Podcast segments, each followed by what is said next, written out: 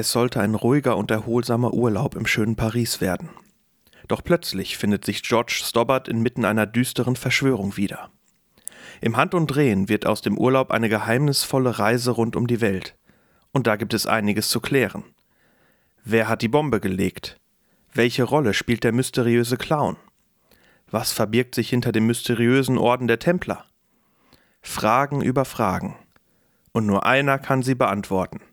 George Stobbart. Herzlich willkommen zu unserem zweiten Podcast über Adventure-Spiele mit Dexter und Perudor. Schön, dass ihr wieder dabei seid. Bevor wir mit dem Adventure-Spiel beginnen, haben wir noch ein paar Infos für euch. Unser Podcast hat einen Namen. Wir heißen Plausch und Klick. Und das weitere Besondere, Genau, wir sind jetzt nicht nur auf YouTube unterwegs, sondern falls ihr lieber nur hören möchtet, was bei einem Podcast oder Audiocast oder was auch immer das hier ist, ähm, durchaus Sinn macht, dann könnt ihr uns auch jetzt auf Spotify finden. Unter Plausch und Klick findet man uns und da kann man auch die letzte Folge nochmal hören, wenn man möchte. Ähm, ja, und da wird jetzt in unregelmäßigen Abständen, regelmäßig, unregelmäßig, ähm, ja, kann man uns hören, uns dabei lauschen, wie wir alte Spiele diskutieren. Und heute haben wir auch wieder eins mitgebracht. Genau, und zwar Baphomets Fluch, der erste Teil, The Shadow of the Templars. Ja. Unser zweites Adventure ist diesmal nicht von LucasArts, sondern von Revolution Software. Und was ich mich gefragt habe bei dem Spiel, wir haben es ja nochmal beide gespielt zusammen, also mhm. getrennt voneinander, aber wir haben es ja nochmal gespielt. Es ist ja ein Abenteuerspiel, aber es kommen ja schon Elemente vor, die ja ein bisschen mysteriös sind. Also es ist ja kein, ist auch kein Science-Fiction-Adventure, aber auch kein reales Adventure, sondern es gibt da so ein paar Aspekte, die sind für mich so ein bisschen mystisch. Was ist das denn für dich? Ist das eine, eine reelle Geschichte oder ist das tatsächlich Science Fiction? Das kann ich noch nicht so ganz einordnen. Hm. Ich weiß nicht richtig. Es geht ja so ein bisschen so vom, vom Stil her in Richtung Dan Brown. Also sprich, ähm, es geht irgendwie um ja, einen mysteriösen Orden im Hintergrund, ja, den Orden der Templer, Tempelritter, darum geht es. Und es hat so ein bisschen was von ja, Verschwörungs- Theorie von Verschwörungen im Hintergrund, irgendwelche geheimen Orden, die Dinge in der Hand haben und Dinge planen. Ähm, und es bleibt zumindest über sehr weite Strecken des Spiels ja doch zumindest in einem Bereich, wo man sagt, okay, das könnte zumindest theoretisch möglich sein. Das stimmt. Also der, große Teil der Geschichte ist der reell. Es geht tatsächlich eigentlich erst so gegen Ende, wo man in diese Hülle reinkommt. Ja, aber zum Spiel, du hast ja noch die schöne Verpackung. Ganz genau. Und hast, und hast ja auch beim letzten Mal so ein bisschen was erzählt über die Disketten und den Kopierschutz. Und damit würde ich gerne auch jetzt anfangen. Das machen ja wir sehr gerne. Ähm, ja, ich habe die Box da. Es ist nicht ganz so viel, was man dazu jetzt erzählen kann. Was natürlich als erstes ins Auge fällt, ist das Cover ähm, mit einem Mann drauf, der äh, dich relativ finster anschaut, mit einem merkwürdigen Tattoo auf der Stirn und dazu der Schriftzug Baphomets Fluch. Und das ist deswegen finde ich dieses Cover so interessant, weil ehrlich gesagt hat das überhaupt nichts mit dem Spiel zu tun. Also weder hm. taucht diese Person auf, noch taucht dieses Tattoo in irgendeiner Weise auf. Man sieht dann noch ähm, so äh, ein Ausschnitt von einer Schreibmaschinentastatur. Ähm, und das Einzige, was wirklich mit dem Spiel zu tun hat, was auch noch vorne drauf ist, ist so ein Siegel der Tempelritter. Also ein mhm. Pferd mit zwei Rittern drauf, was ja, glaube ich, tatsächlich das offizielle Siegel der Tempelritter war. Ähm, mhm. Und ja, so vom Design her gefällt mir das ganz gut und es war auch tatsächlich ähm, so Charles Cecil, der das Spiel ähm, entwickelt hat, der Chefentwickler, der sagte, ja, ähm, man hat sich im Grunde einfach nur ein Cover ausgesucht, gar nicht, weil es besonders gut zum Spiel passt, sondern die Intention war, okay, wir nehmen etwas, was ins Auge fällt und was Neugier weckt.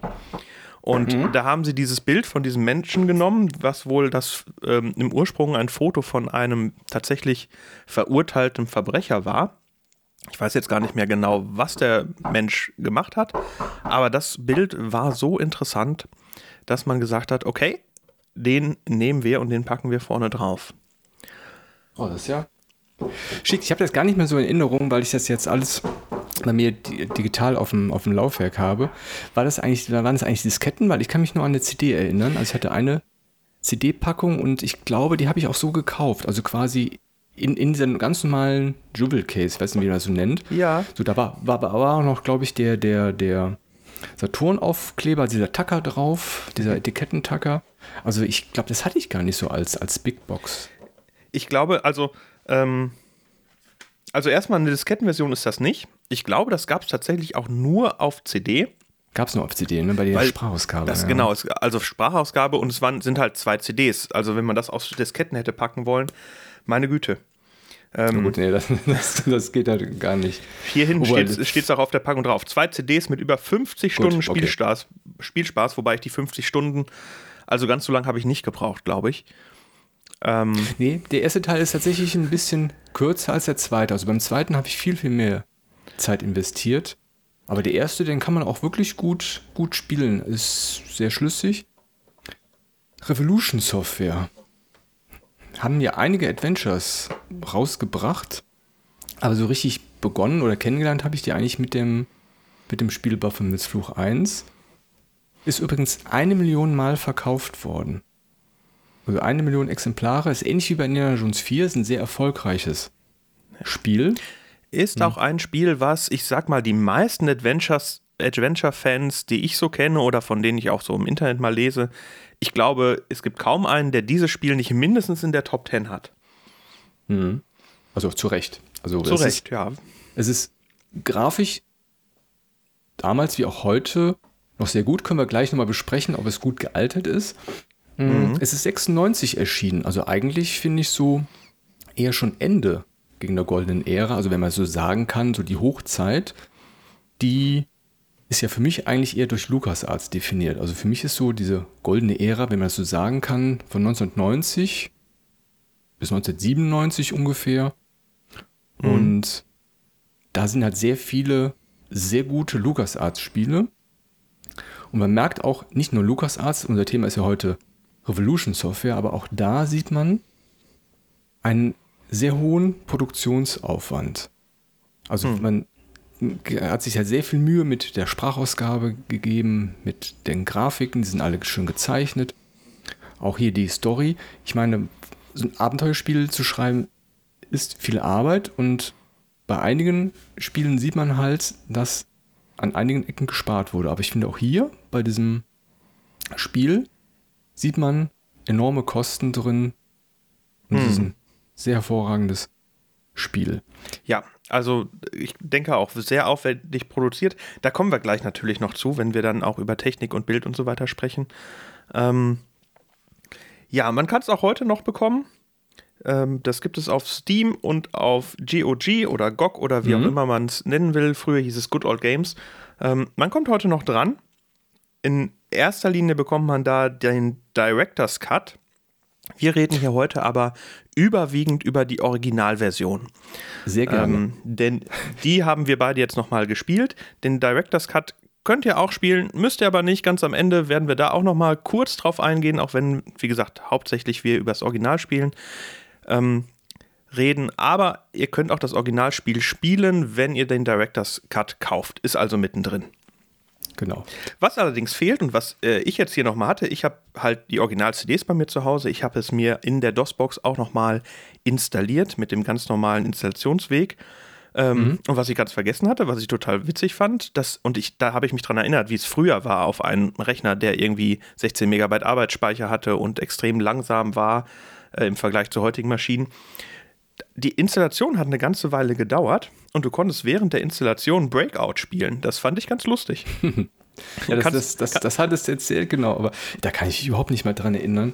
Ich habe nur meine abenteuerlichen Erfahrungen gemacht mit Ultima 8 Pagan.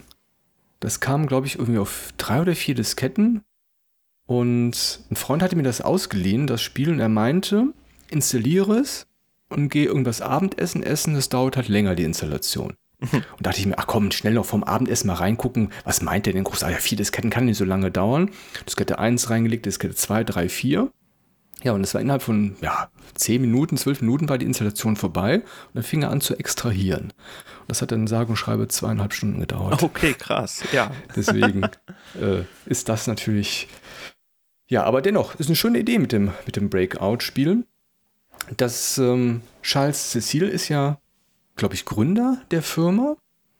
Mhm. Er war, glaube ich, nicht Hauptautor des Spiels. Das war Dave Cummins, wenn ich das noch richtig im Kopf habe. Hm, ich weiß auch, dass er anfänglich Probleme hatte, das Spiel zu finanzieren, denn Virgin, der offizielle Publisher, oder zumindest oder einer der ersten Publisher, ich weiß nicht, ob jetzt mittlerweile da das von einem anderen vertrieben wird, der hat ihm kaum eine Finanzierung vorher gegeben. Also er musste tatsächlich da ähm, ja, sparsam umgehen oder halt tatsächlich noch eine weitere Finanzquelle eröffnen.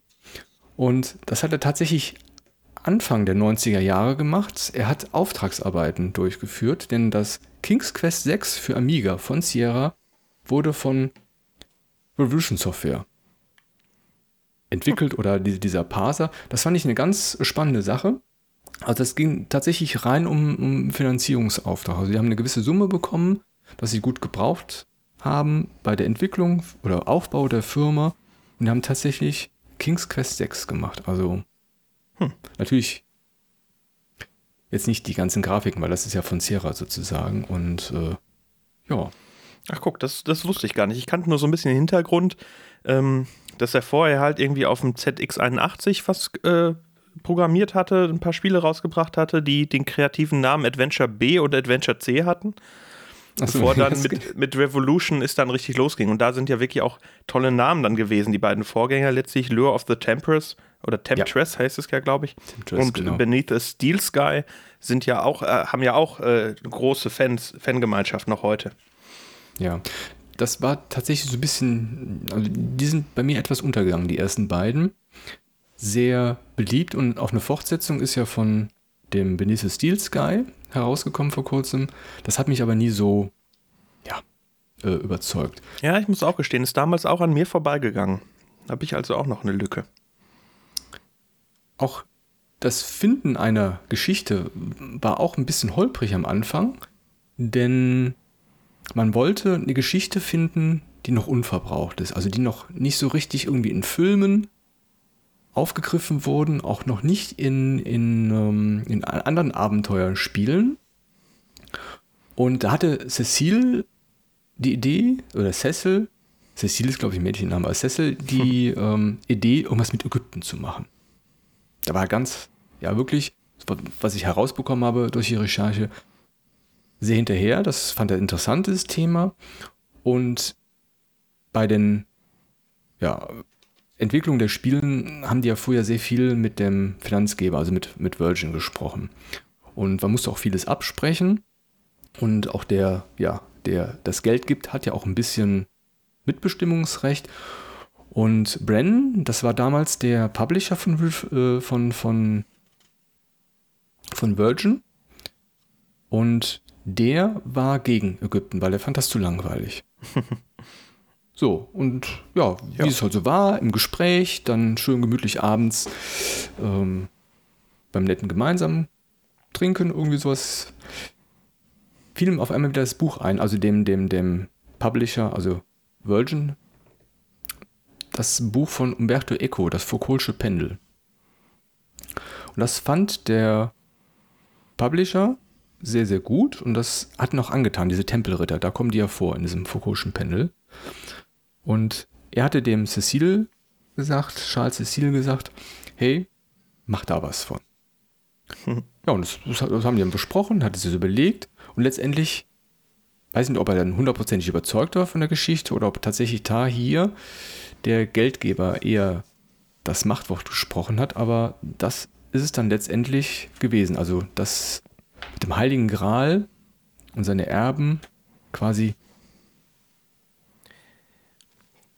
finde ich, ich, ich, wie gesagt, ich habe leider nichts rausbekommen, ob Charles Cecil da sehr überzeugt von war, aber zumindest am Anfang, was ich so rausbekommen habe. Also mindestens ähm, ja im Nachhinein, ja. Also der Erfolg gab ihm sicherlich recht. Ja. Ähm, Ich glaube nicht, dass der im Hinter, hinterher jetzt irgendwie noch großartig böse drum war, denn letztlich ist ja gerade die Geschichte, wo wir ja gleich dann auch noch ganz intensiv drauf gucken werden, ähm, das prägende Element in diesem Spiel. Also das, was dieses Spiel wirklich großartig macht, zumindest aus meiner Sichtweise. Ähm, mhm. Von aber daher, das, aber, äh, ja. Mhm. Genau, aber das ist so ein bisschen die These, was mich wieder an, ein bisschen an Monkey Island an Ron Gilbert erinnert hat, weil er hat ja gesagt, wenn er irgendwann mal einen dritten Teil machen sollte, dann ohne Geldgeber, weil es, das ist mir ein sehr schönes Beispiel dafür, wie halt quasi Ideen, die man selber hat, durch andere Personen halt umgeworfen werden können. Mhm. Ja, wo spielst du denn in Paris? Europa? Ja, genau. Ich denke, da gucken wir jetzt gleich drauf. Ich denke, jetzt haben wir erstmal so das Grobe drumherum.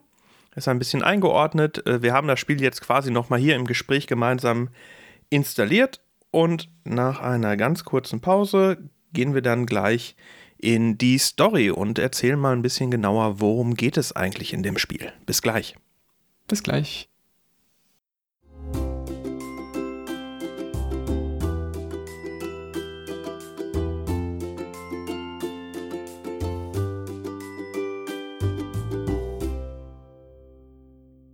Paris im Herbst, die letzten Monate des Jahres und das Ende des Jahrtausends. Die Stadt ist für mich mit vielen Erinnerungen verbunden.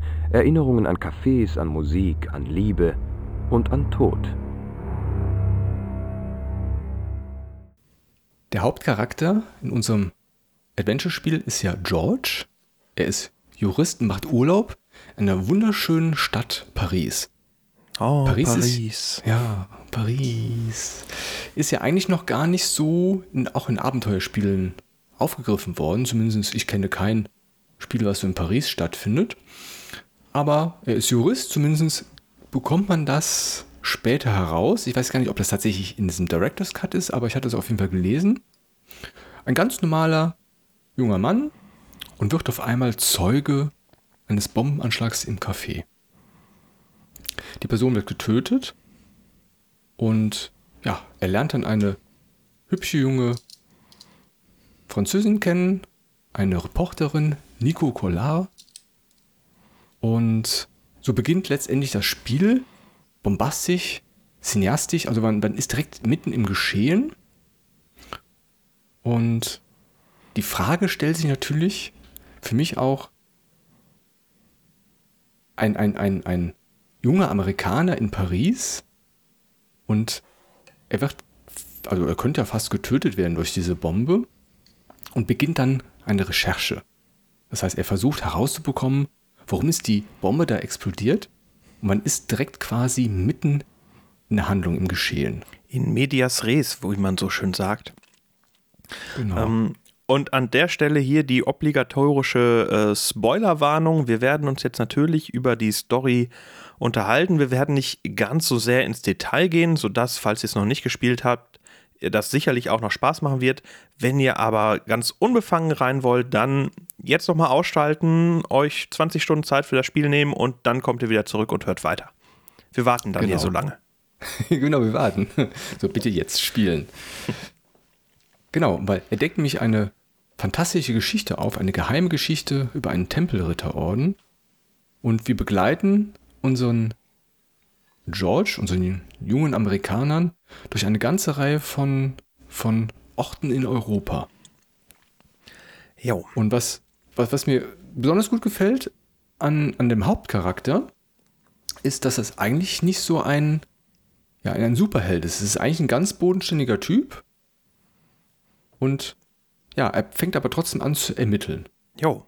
Im Grunde einfach, weil ihn das nicht loslässt. Oder ja, also da geht neben ihm eine Bombe hoch, jeder andere wird vielleicht die Polizei rufen und versucht, das möglichst schnell zu vergessen. Er geht einen anderen Weg. Er sagt, ich will jetzt herausfinden, warum, sonst lässt mir das hier keine Ruhe. Genau. Und er kommt auf jeden Fall jeden, jeden Schritt weiter. Aber wir haben ja eben gesagt, mit Paris, da bleibt es nicht. Er besucht ja einige andere Orte in Europa. Es entwickelt sich halt eine Geschichte über ja, äh, mit einem historischen Hintergrund. Die Tempelritter, wir haben sie schon erwähnt, haben irgendwie ihre Hände mit im Spiel. Er lernt Nicole Collard kennen, eine aufstrebende Journalistin. Und die beiden gemeinsam versuchen, dem Geheimnis der Tempelritter auf die Schliche zu kommen. Und man muss dazu sagen, diese Tempelritter, was in diesem Spiel vorkam, jetzt denkt vielleicht der eine oder andere, oh, echt, jetzt schon wieder Tempelritter? Hatten wir nicht schon genug hier? Da Vinci Code und Assassin's Creed und so weiter? Ja, haben wir, aber wir sind immer noch im Jahr 1996. Und Baphomets Fluch war zumindest meines Wissens nach, was so die modernere Literatur oder ich sag mal auch Spiele und Filme angeht, bis, bis zu diesem Zeitpunkt kamen die Tempelritter nicht vor. Ich wusste gar nicht, was das damit auf sich hat. Nee, ich auch nicht. Aber ich habe ein bisschen recherchiert. Aber eine Sache, du hast eben gesagt, George und Nico ermitteln gemeinsam. also ich habe Nicole, Nico eigentlich eher als sitzend in ihrer Wohnung in Erinnerung. Also ich weiß nicht, ob die wirklich gemeinsam ermitteln. Aber da können wir gleich gerne nochmal drüber sprechen. Ja, das ist ein berechtigter Einwand. Aber jetzt erklär doch erstmal, was sind denn überhaupt Tempelritter? ja, äh, der Hintergrund geht eigentlich zu den, zum ersten Kreuzzug zurück. Also da wurde ein Orden gegründet von Rittern im Namen Gottes. Das heißt, die haben im Heiligen Land die Pilger verteidigt. Das war quasi deren, deren Aufgabe. Und es kam halt mit der Zeit immer mehr Aufgaben dazu und so dass das jetzt nicht mehr einzelne Ritter waren, sondern eigentlich schon so eine Art Armee. Und die hatten halt als Aufgabe, das Christentum zu verteidigen. Und Jerusalem erobert halt mehr und mehr Ländereien und verteidigt die. Und dazu waren die quasi da. Und die hatten sehr viele Reichtümer, dieser Orden. Denn einerseits haben natürlich diese Ländereien gehört, aber auch wenn man Mitglied werden wollte, muss man natürlich seinen Reichtum abgeben. Und das ist natürlich schon ein bisschen so ein fader Beigeschmack eigentlich, wenn man sein ja, Geld abgeben muss. Ja, und im 14. Jahrhundert durch eine Intrige des damaligen französischen Königs wurden dann diese ja, Ritter vernichtet oder zumindest wurde dieser Orden zerschlagen. Und bei diesem Punkt da beginnt man ja so ein bisschen zu überlegen, hatten die ja, die hatten ja sehr viel Geld. Und wo ist das Geld? Wo ist dieser Schatz? Gibt es überhaupt einen Schatz? Und den hat man nie gefunden. Und genau das ist nämlich das zentrale Geheimnis. Was ist eigentlich mit diesem, ja, mit diesem, mit diesem Schatz passiert? Und da gibt es eine Verschwörung und da gibt es Theorien über das Verschwinden des Schatzes. Und der Hintergrund mit dem Baphomet, das ist halt diese Verehrung eines Götzen, und ja, das ist letztendlich so ein bisschen so ganz grob zusammengefasst die Entwicklung dieser Geschichte oder der, der, der, der Punkt, den halt die beiden, also Charles Cecil und der Brennan, also von der Publisher von Virgin, aufgegriffen haben. Und genau, ja. und Baphomet, das war doch dieser Götze, wo es dann letztlich wurde das da doch den Templern unterstellt, gar nicht mehr Christus zu dienen, sondern diesem genau. Götzen, diesem Baphomet. Und da, das war so der Grund, die dann letztlich zu entmachten. Richtig, genau. Ja. Mhm. Ja. Das, ist, das ist sehr, sehr schön in einem Computerspiel gezeichnet, als kleine Zwischensequenz. Aber ja. Genau, man lernt sogar ein bisschen noch was äh, von, über, über Geschichte, weil bis zu diesem Punkt das, wie gesagt, alles tatsächlich auf ja, historischen Fakten basiert. Ja, also dann die Frage, die sich jetzt in dem Spiel natürlich entspinnt, also man kriegt relativ schnell mit, dass dieser Clown, der am Anfang diese Bombe legt, irgendwas damit zu tun hat. Und dann letztlich äh, ähm, geht es dann in eine ähnliche Richtung wie bei Assassin's Creed, äh, Assassin's Creed dass es ähm, Assassinen gibt und Templer, die es beide bis heute noch überdauert äh, haben auf irgendwelche anderen Art und Weisen und die noch im Untergrund weiter agieren. Darum geht es letztlich, darauf läuft es hinaus. Aber davon abgesehen, die historischen Dinge, die sind in diesem Spiel, so wie ich das als Nicht-Historiker beurteilen kann, korrekt dargestellt. Ja.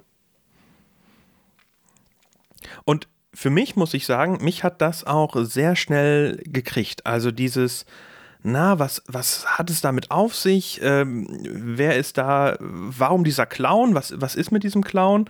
Ähm, und George Stobbart in seiner, ja, eher sympathischen, normalen, manchmal sogar recht tollpatschigen Art, ähm, finde ich einfach, ist ein klasse Protagonist, der, mit dem es einfach Spaß macht, mit dem zu spielen. Ähm, Auf jeden Fall. Kein, also, ja. Ja, das, äh, mich hat das auch gepackt. Also zwar Gut, ich bin natürlich jetzt nicht Jurist, aber ich würde das auch niemals machen. Also wenn, wenn ich irgendwo im Café sitzen würde, würde eine Bombe hochgehen. Das ist, glaube ich, das Letzte, was ich machen würde, um mir zu ermitteln. aber genau das, was du eben sagtest, dass es halt eben nicht jetzt hier X-Men oder Superman ist, sondern das ist halt ein, ein, ein, ein Urlauber. Das könnte dein Nachbar sein, George, mit dem du genau. sonst immer dich auf eine Grillparty triffst. Richtig, genau. Und das hat mich dann auch gepackt, weiter zu ermitteln. Und es fängt ja auch sehr seicht an. Man unterhält sich mit den mit dem, mit dem Polizisten. Und da entwickelt sich ja auch im Hintergrund äh, eine Geschichte. Denn der Inspektor ist ja auch nicht ohne, ohne viel weg, vorweg zu verraten. ähm, ja, also das ist ein, ein, ein, ein Spiel auf Du und Du. Genau.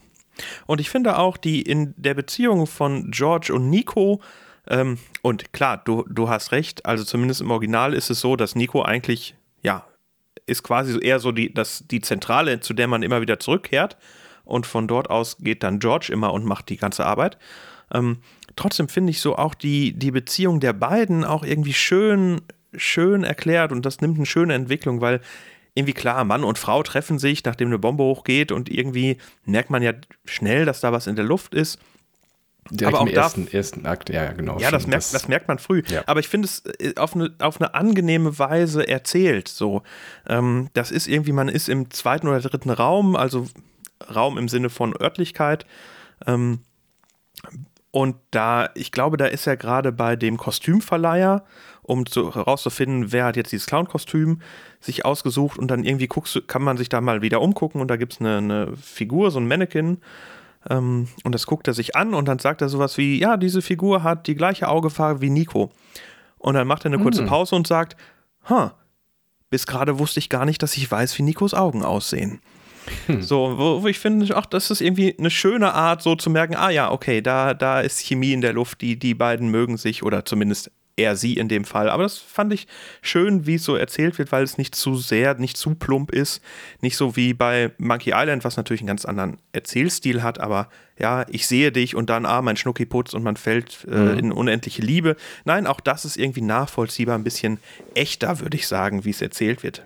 Ein bisschen realistischer vielleicht bringt aber auch ein bisschen Gemütlichkeit rein, also ein bisschen Ruhepunkt. Man ist dann bei Nico in der Wohnung, kann das nochmal so ein bisschen erzählen. Und es ist ja letztendlich auch ein Abenteuerspiel. Wenn jetzt Nico natürlich alles machen würde, dann hätte, hätten wir ja als, als, als Person, die genau. dann George steuert, ja nichts mehr zu tun.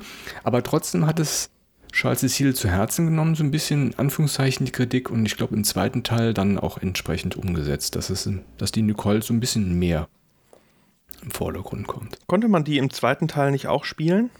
Ich meine Oder war das schon, nur im Director's Cut? Ich, das, das weiß ich jetzt nicht genau. Ich, also in Director's Cut 2 habe ich noch gar nicht gespielt.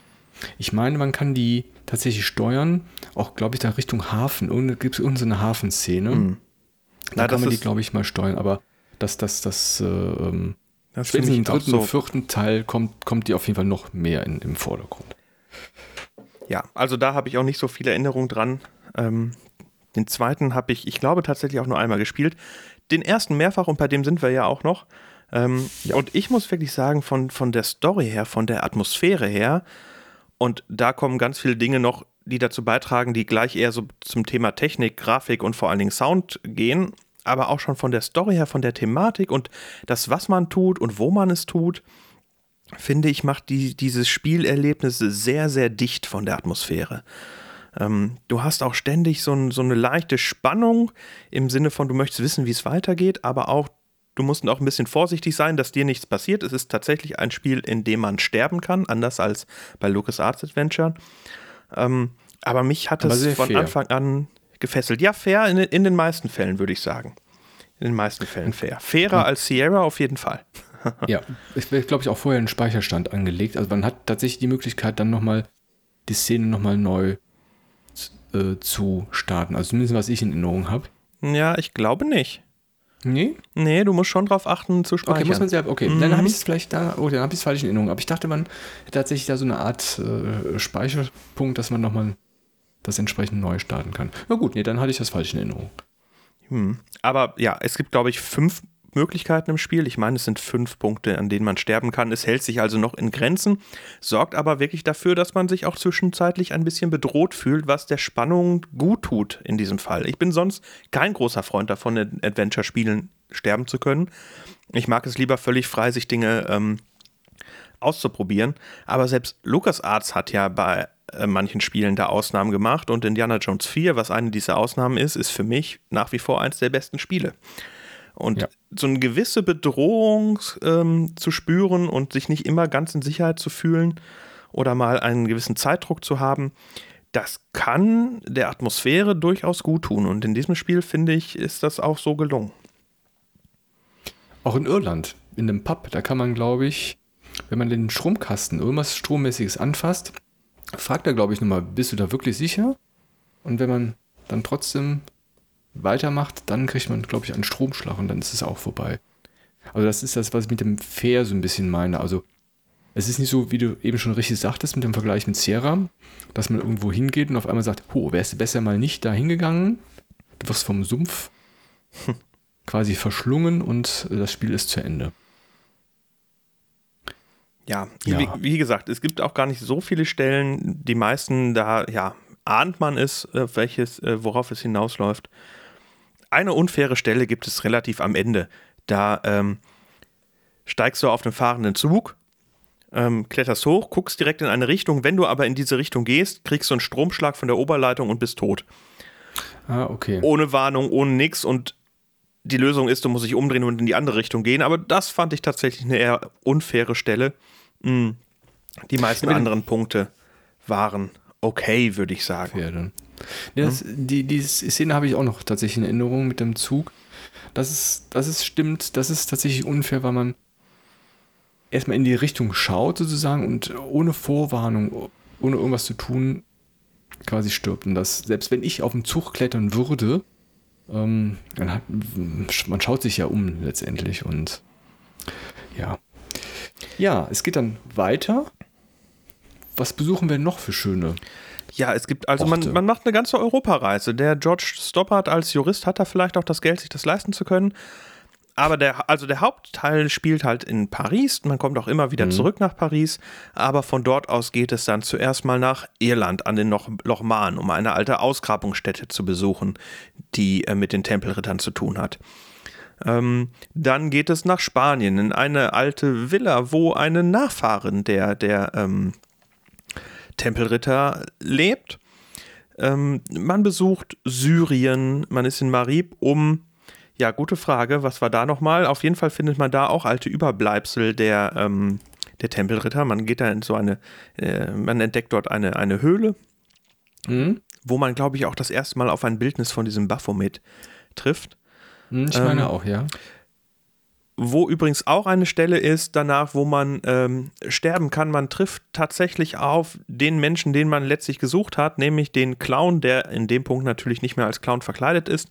Aber man trifft diesen Mann, hm, muss sich dann durch so einen Dialog hangeln, in dem man interessanterweise überwiegend die Wahrheit sagen muss, sonst erschießt er dich sofort. Ähm, mhm. Und die Stelle, die hat mich halt deswegen gepackt, weil ich bin halt jemand, ich probiere halt gerne alle möglichen Dialogformen aus. Und das Problem da war, du konntest nicht mitten im Dialog oder nach dem Dialog speichern. das heißt, äh, ich wollte ein paar Dinge ausprobieren. Ähm, aber man musste immer ähm, ja, relativ weit vorher speichern und musste das alles nochmal spielen. Und wenn du die Stelle nicht sofort gelöst hast, wie du da lebend rauskommst aus diesem Dialog mit dem Killer, ja, dann musstest du jedes Mal noch ein ganzes Stück davor nochmal durchspielen. Das ist ein Wechselbad der Gefühle eigentlich. Also es ist natürlich gut gemacht, dass man da, wie du eben auch schon angedeutet hast, dass man nicht die dass die Spannung ein bisschen hoch bleibt, dass, dass man nicht sich äh, so ganz gemütlich ausruhen kann, oh, ich klicke einfach mal durch, sondern man ist, da, man ist dabei, man überlegt jede Antwort genau. Aber es ist auch nicht auch ein bisschen frustrierend, wenn man dann wieder sag ich mal, eine längere Zeit wieder neu spielen muss. Aber andere Hersteller haben das ja auch gemacht. Also in Indiana Jones 3 gibt es ja auch der, der letzte, letzte, die drei Prüfungen am Ende des Spiels kann man ja auch nicht mehr speichern. Da muss man mhm. tatsächlich ähm, von vorne beginnen, zumindest in der DOS-Version. Ich weiß nicht, ob ja. man bei ScumVM tatsächlich jederzeit speichern kann, aber das ist ja dann eine Emulationssache. Da, ähm, also ich möchte das jetzt auch vielleicht auch noch mal einmal relativieren. Das ist jetzt Jammern auf sehr hohem Niveau, ja. Also das sind dann vielleicht anderthalb Minuten, wo du dich auch einfach durch, das, durch den Dialog dann durchklicken kannst und dann geht das schon. Ähm, aber tatsächlich, also wenn man jetzt Punkte sucht in diesem Spiel, die nicht ganz so pralle sind, dann gehört, gehören diese beiden unfairen Tode oder die Tode, wo man nicht direkt vorher speichern kann, ähm, auf jeden Fall dazu. Sollte man zumindest erwähnt haben. Und wenn das für euch ein Ausschlusskriterium ist und ihr sagt, ne, wenn ich da sterben kann, dann äh, den Druck will ich nicht in Adventure spielen, was ich auch gut verstehen kann, ja, dann muss man doch den Director's Cut spielen, weil da sind die tatsächlich rausgenommen worden. Im Director's Cut kann man nicht sterben. Echt? Oh. Jo. Das ist noch gar nicht aufgefallen. Aber gut, ich habe mir auch noch nicht ganz gespielt. Weil anfangs dachte ich, wir könnten da so ein bisschen uns betteln, weil ich fand den eigentlich ganz gut am Anfang, den Director's Cut. Ja. Jo. Da kommen wir am Ende nochmal drauf ähm, was wir denn nun empfehlen, wenn man spielen möchte. Ähm, genau. Ja, aber das ist die Story. Eine Sache, die mir dabei noch wichtig ist, ähm, ist zu sagen, dieses Spiel ist unglaublich linear. Also etwas, was ich bei Monkey Island sehr geschätzt habe und auch bis heute schätze, ist diese Offenheit. Ja, du hast drei Prüfungen welche du zuerst machst, ist völlig dir überlassen. Kommst du bei der einen nicht weiter, versuchst es bei der anderen ein Stückchen. Bei Monkey Island 2 haben sie das auf die Spitze getrieben mit den vier Kartenteilen auf drei Inseln. Mhm. Du kannst eigentlich überall findest du immer irgendetwas, was du tun kannst. Und wenn du bei der einen Stelle nicht weiterkommst, ja, machst du halt die andere. Das ist in diesem Spiel äh, komplett anders. Ähm, es ist sehr, sehr linear. Es, du hast eigentlich immer nur einen neuen Ort, zu dem du gehen kannst, bei dem du auch etwas tun kannst es gibt eine Ausnahme im Spiel, korrigiere mich, wenn ich das jetzt falsch im Kopf habe, aber das fand ich ein bisschen merkwürdig. Da hast du, kriegst du zwei Hinweise, einmal auf das Krankenhaus und einmal auf die Kathedrale, die du besuchen kannst. Was allerdings ein bisschen fies auch war, weil in der Kathedrale du zu diesem Zeitpunkt noch überhaupt nichts tun kannst. Du kannst dir das da zwar angucken und mit zwei Leuten mhm. da reden, aber da kannst du nichts machen, da kommst du nicht weiter. Du musst erst ins Krankenhaus gehen. Und ja, so hast du es halt sehr, sehr lineal und wirst quasi an einer Schnur da durchgeführt durch dieses Spiel. Ja, die fehlen noch Hinweise, was du in der Kathedrale machen kannst, beziehungsweise um halt mit dem, mit dem Pater oder mit dem Mönch da zu sprechen. Aber das ist auch das, was, was so ein bisschen, glaube ich, der Charles Cecil wollte. Er wollte ein atmosphärisches Spiel haben, er wollte aber auch ein cineastisches Spiel haben. Also er wollte schon, dass der Spieler seine seine Storyline schon sehr geradlinig befolgt. Was er nicht wollte, ist sowas wie The Last Express, also so ein, so ein Interactive Movie oder Interacting Movie. Aber er wollte schon diese Story, dass man geführt wird an, an, an einem, ja, imaginären Händchen sozusagen. Ja, und die Rechnung geht ja auch auf. Also ja, es trägt, es trägt ja auch dazu bei. Warum ist es so dicht? Weil du eben genau in der richtigen Reihenfolge und Dosierung du bestimmte Dinge erlebst. Ja, das ähm, ist bei dieser Geschichte auch total nachvollziehbar. Ich, es hatte mich beim Wiederspielen nur gewundert und ich habe mich gefragt, hä, ich bin ja eigentlich jemand, der liebt offene Spielwelten und, und äh, wenn es nicht linear ist, warum gefällt mir das denn trotzdem? Ähm, ja, und ich glaube wirklich, weil diese Story braucht das tatsächlich ein Stück weit, dass man an die Hand genommen wird und dass man klar hat, das und das ist der nächste Schritt. Und ich kann nicht zwischendurch irgendwo anders nach einem Schatz buddeln oder so. Ja.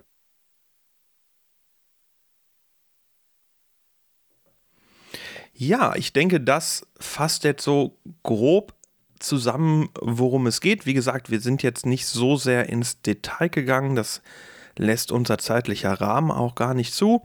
Aber wie gesagt, Story für mich, die Geschichte, das an die Hand nehmen, das ist für mich der ganz, ganz große Pluspunkt in diesem Spiel, neben vielen anderen auch. Aber das ist das, wo ich denke, das macht Baphomets Fluch auf eine, ja, auf eine ganz großartige Art und Weise. Okay. und dann gucken wir uns jetzt gleich nochmal die technische Seite an und das Gameplay und was machen wir da eigentlich die ganze Zeit in diesem Spiel, außer diese Story zu genießen. Bis gleich.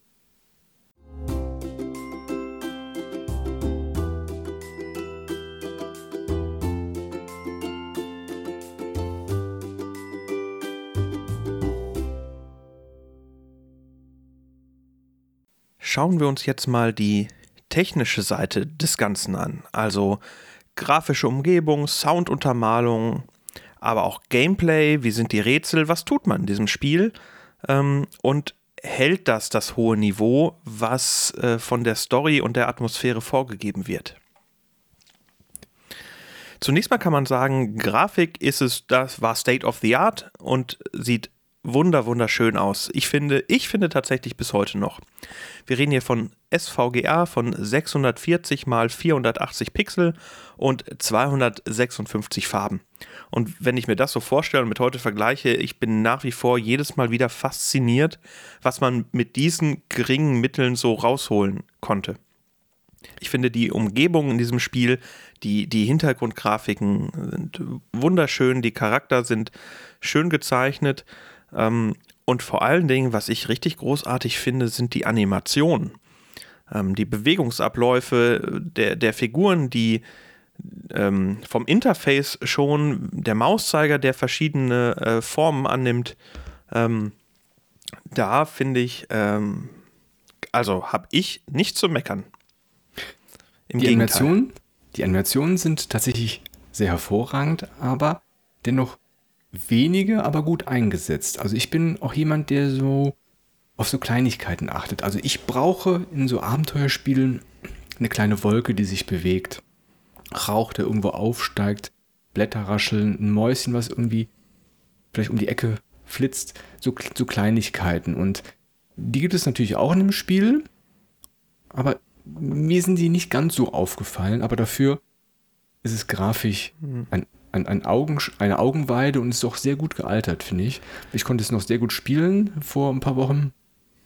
Und was ganz hervorragend ist, ist dieses wirklich dieses wahnsinnige Intro. Wir haben es am Anfang ja schon angedeutet und erzählt.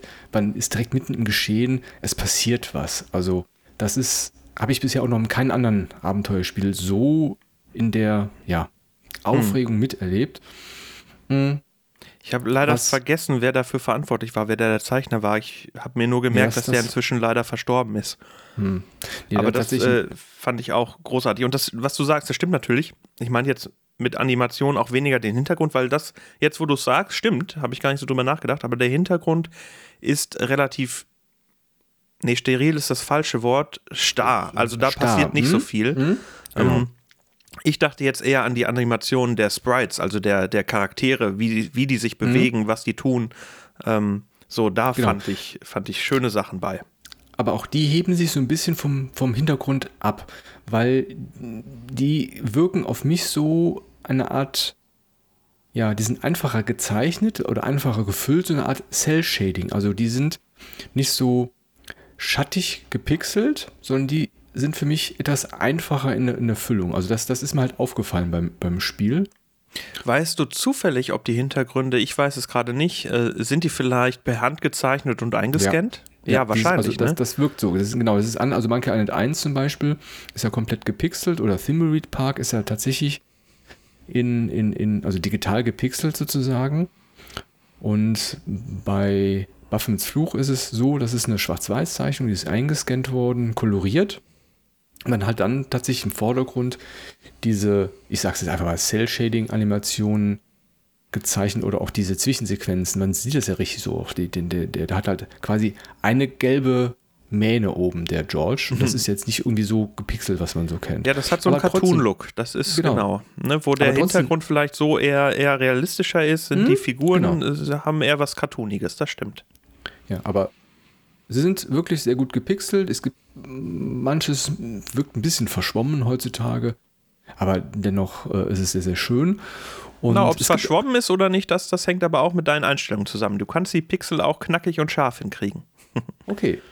Was mir auch noch aufgefallen ist, es gibt gerade in der Straße, wo Nico wohnt, wo diese Blumenfrau ist, wo ich bis heute nicht weiß, wofür die da ist, die Dame. Außer, dass die irgendwelche Visionen hat oder irgendwie Karten mhm. legt, keine Ahnung.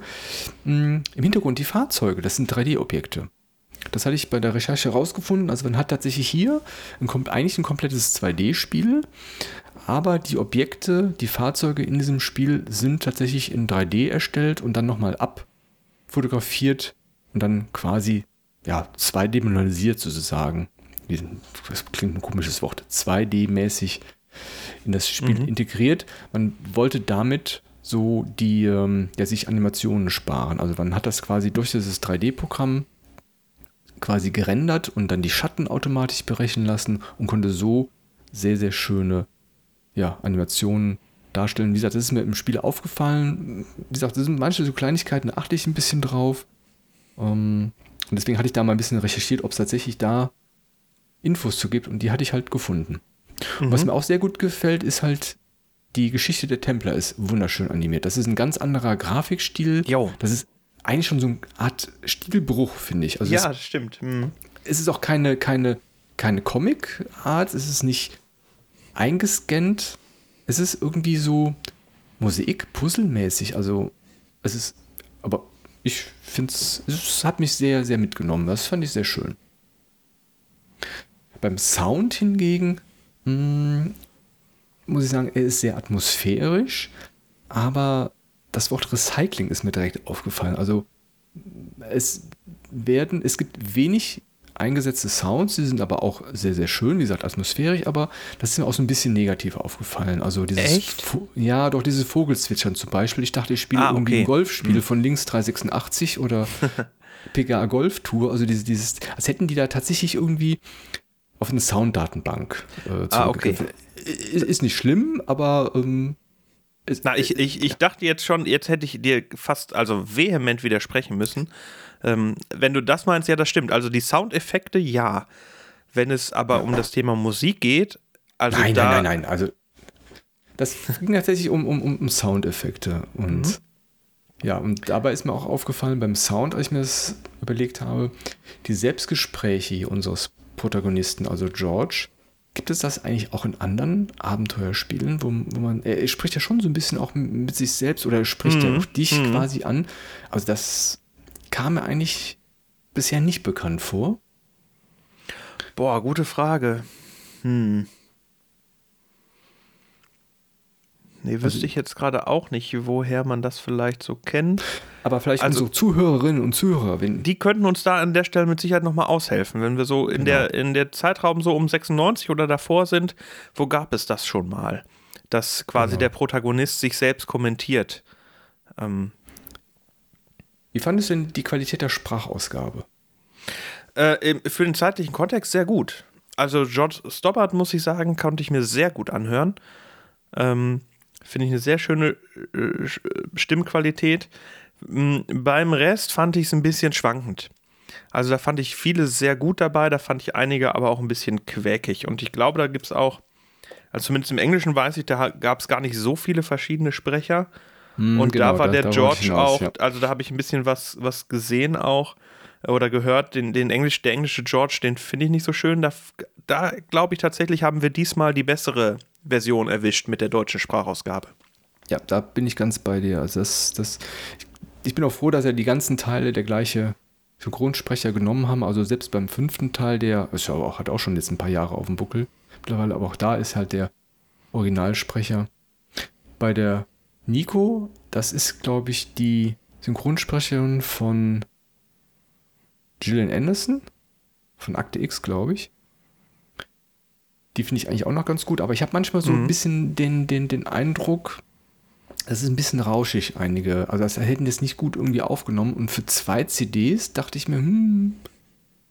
Aber das, das, das, sind, ja. das, das sind wirklich jetzt äh, so Kleinigkeiten, die man halt aufgefallen Das war aber, glaube ich, also, ja, das, also das stimmt, aber ich glaube, ne, im zeitlichen Kontext, ähm, weiß ich nicht, ob es überhaupt höher auflösende Musik mit einer höheren, was ist denn das, das eigentlich, Sample-Rate, die man dann braucht, damit es weniger rauscht? Ich weiß es gar nicht genau.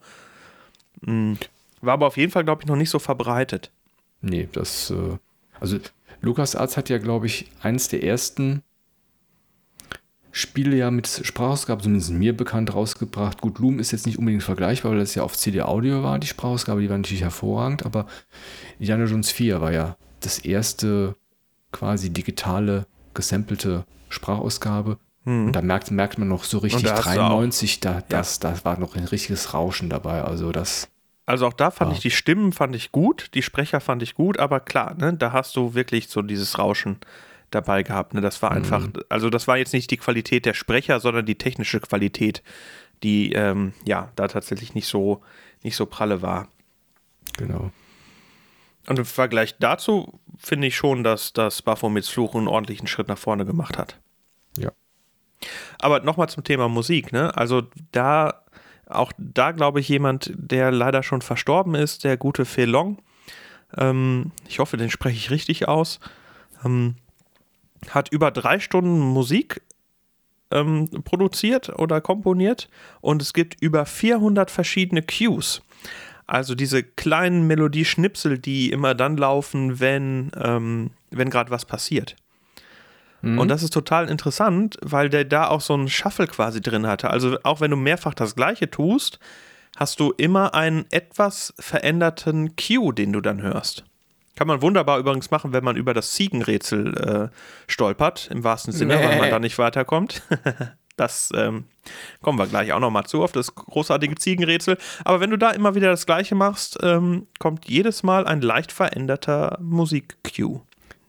Finde ich sehr schön, dass du das ansprichst. Das ist nämlich das, was wir am Anfang ja auch mit der äh, Produktionsqualität gesagt haben. Das sind so Kleinigkeiten, die vielleicht nicht so direkt präsent auftauchen. Also man sieht da als erstes, boah, Grafik, bombastische Sound, Musik. Oder das Spiel, oh, das ist, hat tausend äh, verschiedene Szenen, viele Charaktere, alles schön gepixelt, aber auch im Hintergrund, dieses, dieses Backend sozusagen, das ist auch sehr, sehr viel Arbeit. Und das, das mit diesen kleinen Schnipselchen, das muss halt alles programmiert werden. Hm. Lukas Arzt hat es ja auch so ähnlich gemacht mit diesem iMuse-System. Und das zeigt wirklich, dass man sich damit viel Mühe gegeben hat und vor allem auch Gedanken gemacht hat. Ja, und ja, es lohnt sich. Also ich habe ich hab beim Spielen jetzt, ich habe mir das auch alles hinterher erst angelesen. Der hätte jetzt nicht sagen können, oh, das ist ja interessant, jetzt kommt ja ein ganz anderer Cue als gerade.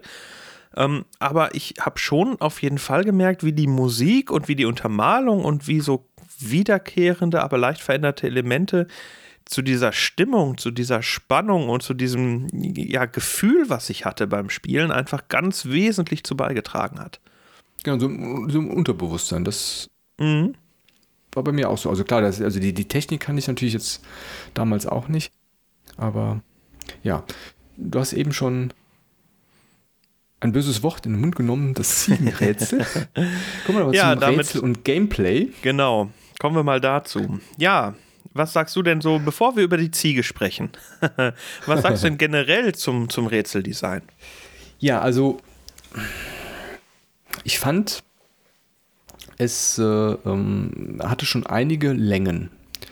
Also man mhm. hat manchmal viel, viel Lauferei, trotz dieser Sprünge zu Nikos Apartment, aber da muss man schon manchmal laufen. Das ist natürlich auch manchmal geschuldet wenn man es das allererste Mal spielt, dass man dann eine Idee hat, dann muss man wieder dahin laufen. Von daher denke ich, gibt es auch in einigen anderen Abenteuerspielen viel Lauferei, auch bei LucasArts. Die, wie gesagt, Geschichte, die Zwischensequenzen, die sind alle exzellent erzählt. Es gibt ein paar Rätsel, die sind, sind nervig. Also zumindest, ich habe mir aufgeschrieben, diese Hand, das Handtuchfeuchte Rätsel. Oh ja, ja, ja. Da hm. hatte ich beim ersten Mal spielen da hatte ich noch mehr Probleme, glaube ich, als mit dem Ziegenrätsel, aber das, das, das ist einfach, boah, weiß ich nicht, muss man auch nicht unbedingt und was ich beim Wiederspielen, wo ich mich daran erinnert habe, ist ähm, im Hotel, wo ich das Pergament mitnehme. Das, oh, muss ja. man ja raus, das muss man ja rausschmeißen in den Hinterhof. Und das habe ich tatsächlich immer mitgenommen. Und ich wusste, ich hab, bin wirklich richtig da bin ich festgesetzt gewesen damals beim ersten Mal spielen. Ich wusste überhaupt nicht, was ich machen sollte. Also da käme ich nie hm. auf die, äh, hm. kam ich einfach nicht äh, auf die Idee, äh, das dann tatsächlich rauszuschmeißen. Das sind so, so ein bisschen die, für mich persönlich, frustrierten Sackgassen irgendwie. Da hm. denke ich mir, mm, Aber. Ja, das stimmt. Also, das wären jetzt auch so Punkte gewesen, die ich jetzt mir auch, ne, also Ziege mal außen vor, aber das sind Punkte, wo ich auch denke, ja, da war es knacke schwer. Das war auch, also, das im Hotel fand ich einfach mega schwer und du hattest überhaupt keinen Hinweis darauf, was du tun solltest, dass du es genau. rausschmeißen genau. solltest oder so. Ja, ja. Das hat das echt fies gemacht und ähm, jetzt, ja, also bei diesem Durchgang konnte ich mich dran erinnern, aber ich weiß, dass das auch ein Punkt war, wo ich lange gehangen habe. Ähm, nee, ich bin mir drauf reingefallen. Nee, ich diesmal nicht mehr, weil ich noch wusste, da ist, kommt was ganz, ganz Schweres und das äh, hatte ich nee, mir dann das, irgendwie das, gemerkt. Das, das mit dem Handtuch, also da geht es ja darum, äh, du machst da einen Abdruck, so einen Gipsabdruck und musst da irgendwie Wasser mhm. hinkriegen. Mhm. Und das fand ich mhm. so dämlich. Ich habe irgendwie eine halbe Stunde versucht, na, ich übertreibe total, aber ich habe mehrfach versucht, einfach mir beim Barkeeper ein Glas Wasser zu bestellen oder das Bier, was da steht, was man da trinkt, einfach mitzunehmen. Um das, mm. das, das geht nicht. Das Spiel sagt, nein, das ist nicht der richtige Weg. Du musst erst dafür sorgen, dass du in den Keller kommst, dann musst du da in dem Keller den Wasserhahn anmachen und dann dein Handtuch damit nass machen. Dieses nasse Handtuch steckst du in deine Hosentasche oder in die Jacke, gehst damit zurück, aber wehe nicht auf direktem Weg, denn wenn genau. du wenn du noch eine Abzweigung machst, dann bist du da und willst es ausbringen und dann ist dein Handtuch aber wieder trocken. Und an der Stelle habe ich mich vom Spiel wirklich sehr gegängelt gefühlt. Dass ich dachte, meine Güte, ich weiß genau, was ich hier tun soll und du machst mir das einfach nur schwer, um es mir schwer zu machen. Das fand ich nicht so gut. nee, das fand ich auch nicht so gut, weil bei Monkey End 1 mit dem Grog-Rätsel, das war ein Rätsel, das, das konnte man schnell beherrschen, aber das, das mit dem, ich bin auch zwei, dreimal, paar Mal gelaufen ist beim Wiederspielen. Ja, das, aber dennoch, es sind auch sehr logische Rätsel dabei, die Spaß machen. Was ich noch ganz kurz erwähnen möchte, bevor wir dann endlich zum Ziegenrätsel kommen, ist das Gesprächssystem. Also das mit oh, den ja. Bildern, dass das mhm. sind so kleine Bilder, man hat keine Dialoge. Gefällt mir nicht so gut, ehrlich gesagt. Also ich mag es tatsächlich da, wenn man so ein bisschen Text hat, dass man ungefähr weiß, klar ist natürlich ein Symbol, eine rote Nase, dann befragt man die Person über diese rote Nase aus. Aber das fand ich damals nicht so, so gut geglückt. Mit den ich, bin, ich bin da Symbol. zwiegespalten. Ähm, ich finde das für die, fürs normale Dialogsystem gar nicht so schlecht. Ähm, denn ich glaube, es gibt viele und ich selber gehöre nicht immer dazu, aber ich kenne das von mir durchaus auch, wenn du den Satz schon selber gelesen hast, ihn anklickst und dann wird er nochmal vorgelesen, gibt es, glaube ich, viele, mhm. die den Satz einfach überspringen. Und ab und zu mache ich das auch mal. Ähm, und da finde ich es eigentlich netter, du klickst es an und dann guckst du, was passiert. Und dann, also es geht ja dann schon auch meistens darum, was in den Bildern war. Ich, es gab jetzt wenig Momente, wo ich dachte, das wollte ich jetzt damit aber überhaupt nicht sagen.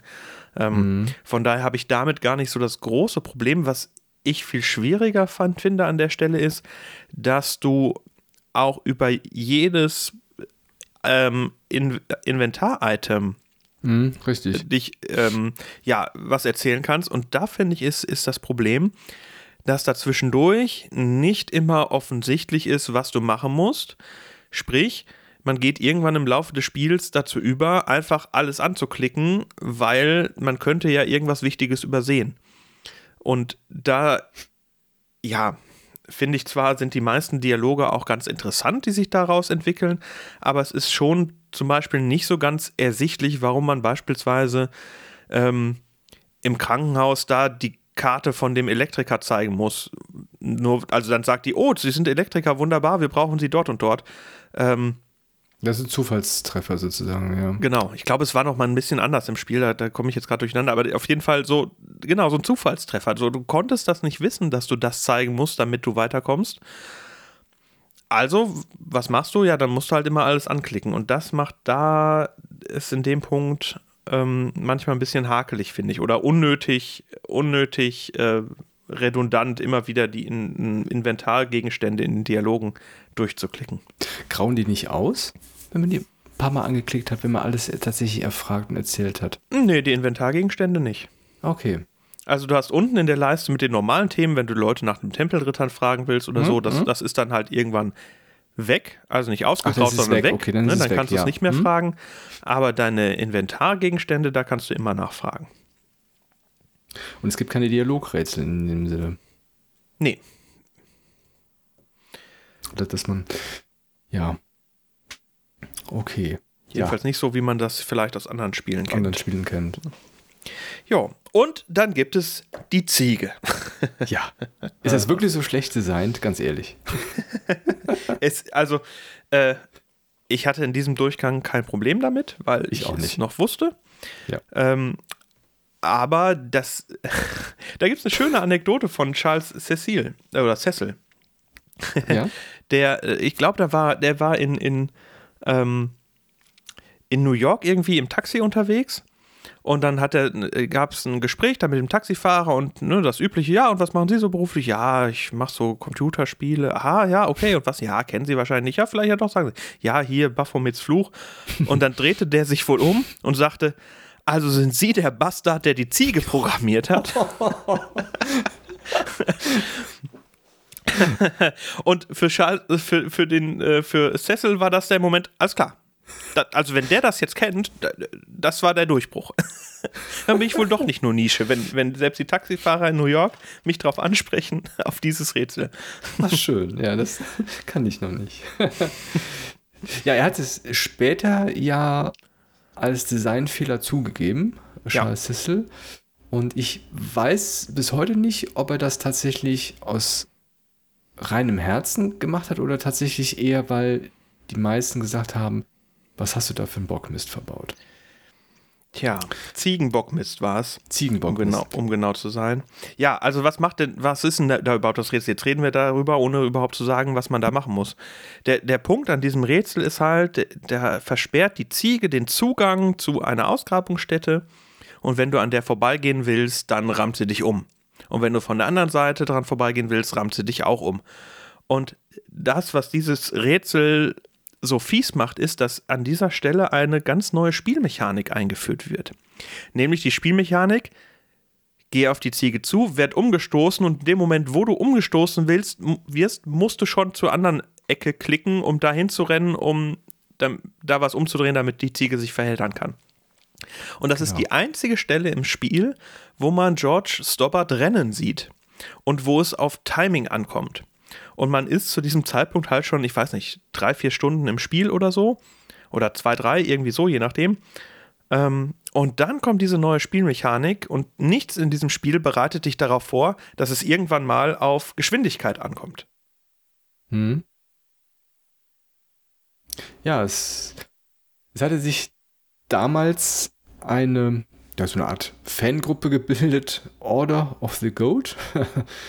also die haben das Evolution Logo genommen und eine Ziege an die Spitze gemacht, um ihren Frust ja Sehr schön. Frust äh, rauszulassen. Und ja, also ich müsste natürlich lügen, wenn ich sage, ich habe es beim ersten Mal hingekriegt. Natürlich auch nicht. Es ist, wie du beschrieben hast, eine neue Situation. Da rechnet man nicht mit, es ist drin. Beim zweiten Mal spielen, wenn man es kennt, ist es auch kein Problem, aber ich fand die Diskussion jetzt nicht so schlimm. Also ich finde es auch nicht so schlecht Design. Das gehört dazu und ähm, ja. Das ist übrigens auch was, das haben sie ja auch äh, abgeschwächt beim Director's Cut, wenn ich es richtig ja, im Kopf habe. Das, das, das, das, das habe ich auch gelesen, ja. Ich weiß ja nicht genau wie. Ich glaube, dann kann man einfach. Ich weiß gar nicht, wie das abgeschwächt haben. Das, das, aber ich habe das tatsächlich gelesen und ja, Director's Cut, ja. Ja, ja, der Director's Cut. Jedenfalls das Ziegenrätsel, wir haben es im Original gespielt, wo es dazugehört. Das Ziegenrätsel ja. ist auch eines der wenigen Adventure-Puzzles, die es zu dem Ruhm einer eigenen Wikipedia-Seite geschafft haben. Oh, also es gibt in der englischen oh. Wikipedia gibt es The Goat Puzzle, glaube ich. Ähm, ja. Eine eigene Wikipedia-Page, die sich nur um dieses Rätsel dreht. Aber nur englisches Wikipedia oder auch die deutsche? Seite? Oh, das ist eine gute Frage. Ich habe es jetzt nur im Englischen gesehen. Ah, doch schaue ich gleich mal nach, ja. Ja, das können wir das ist ja einfach nochmal nachzuprüfen. Ja. Aber ja. vielleicht nochmal ganz kurz zusammengefasst, also ähm, vom, vom, vom Design her, von den Leitlinien, weil wir vom Gameplay und von Rätseln sprechen, es ist im Kern, auch wenn es so ein bisschen diese comicartigen Zeichnungen hat, es ist kein Comedy-Adventure. Es ist, es ist ein nee. Thriller, es ist ein Krimi. Wir haben ja eben am Anfang so ein bisschen den Einstieg gesucht. Es ist reell mystisch, es ist schon so Thriller-Krimi-mäßig und ein. Genau, das, das heißt nicht, dass es nichts zu lachen gibt. Also es gibt da schon genau, den ja. einen oder anderen äh, lustigen Moment auch, keine Frage, aber man findet jetzt nicht so dieses, diesen Slapstick-Humor, den man vielleicht aus manchen LucasArts-Spielen kennt. Ne? Also genau. es ist halt kein Monkey Island, es ist erst recht kein Day of the Tentacle. Ähm, und aber das will es halt gar nicht sein. Genau, aber sie haben das, ich finde, sehr gut hinbekommen mit dieser Art. Und das ist auch ein bisschen, was LucasArts ja gemacht hat. Nach diesem Maniac Mansion wollten ja eigentlich ein, ein ernsteres Spiel entwickeln, Zack McCracken. Und ja, es ist doch nicht so ganz ernst geblieben.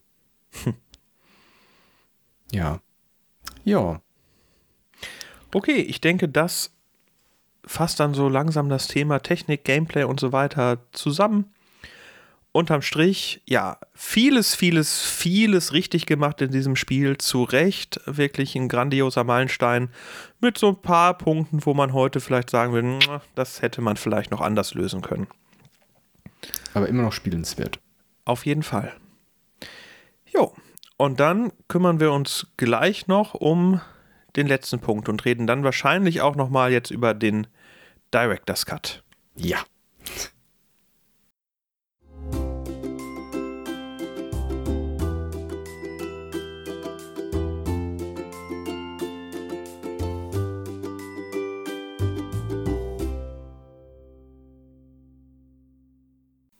Ja, jetzt haben wir uns die Story angeschaut, die wunderschöne Musik und die Soundeffekte besprochen, das Gameplay, die Geschichte. Und zum Schluss möchten wir nochmal ein paar Fragen stellen oder das Kuriose hier berichten über das Spiel. Und so meine erste Frage so an dich wäre eigentlich, das habe ich ja beim Wiederspielen jetzt gemerkt. Wie nennst du eigentlich den ersten Spielstand, den ersten Speicherspielstand? Gibt es da irgendwie was, was du immer so nennst? Ja, also es, es gibt äh, im Grunde drei Klassiker. Ich habe Start, ich habe Game und ich habe Test. Okay. Und der erste halt ist halt, je nachdem, wie viel ich schon gespielt habe, bevor ich speichere, ist der erste dann Start oder halt Game. Okay.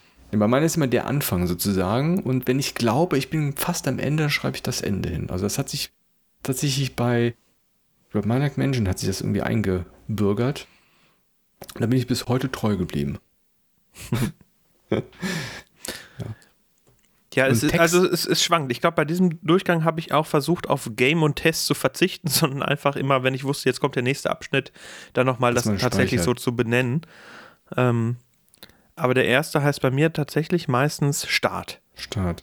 Hebst du dir eigentlich auf die Speicherstände? Mal so, mal so. Ich hatte mir mal vorgenommen, ähm, dass bei Indiana Jones 4 wollte ich von allen wichtigen Punkten Speicherstände haben. Mhm. Ich weiß gar nicht, ob ich das jemals durchgezogen habe. Aber irgendwann, wenn ich so, irgendwann bin ich darüber, dazu übergegangen, mir quasi eigene Achievements zu setzen in den Spielen. Wenn du es eh schon in- und auswendig kennst, was kannst du jetzt noch, wie kannst du jetzt noch mal ein bisschen zusätzliche Würze reingeben. Und mhm. dann war ein Punkt, was ich öfters mal gemacht habe, zu sagen, okay, und jetzt spielst du es nochmal durch und speicherst richtig ordentlich und nummerierst mhm. es dir durch und benennst es gut. So. Ich wollte immer bei Monkey Island 1, wollte ich immer einen Speicherstand setzen, der ganz minimalistisch ist, nach dem Schwertkampfmeister besiegen. Also das, das, also die, die, dieses, das ist so ein bisschen das Lernen der Beleidigungen, das finde ich stört so ein bisschen das flüssige Durchspielen. Deswegen wollte ich mir da immer eigentlich hm. mal einen schönen Speicherstand setzen. Das ist ja eigentlich auch ja, kein Weltereignis, aber ich habe es bis heute nicht gemacht, weil ich mir denke, okay, wenn ich es jetzt mal spiele, dann nimmst du es einfach mit. Das gehört irgendwie zum Spiel dazu.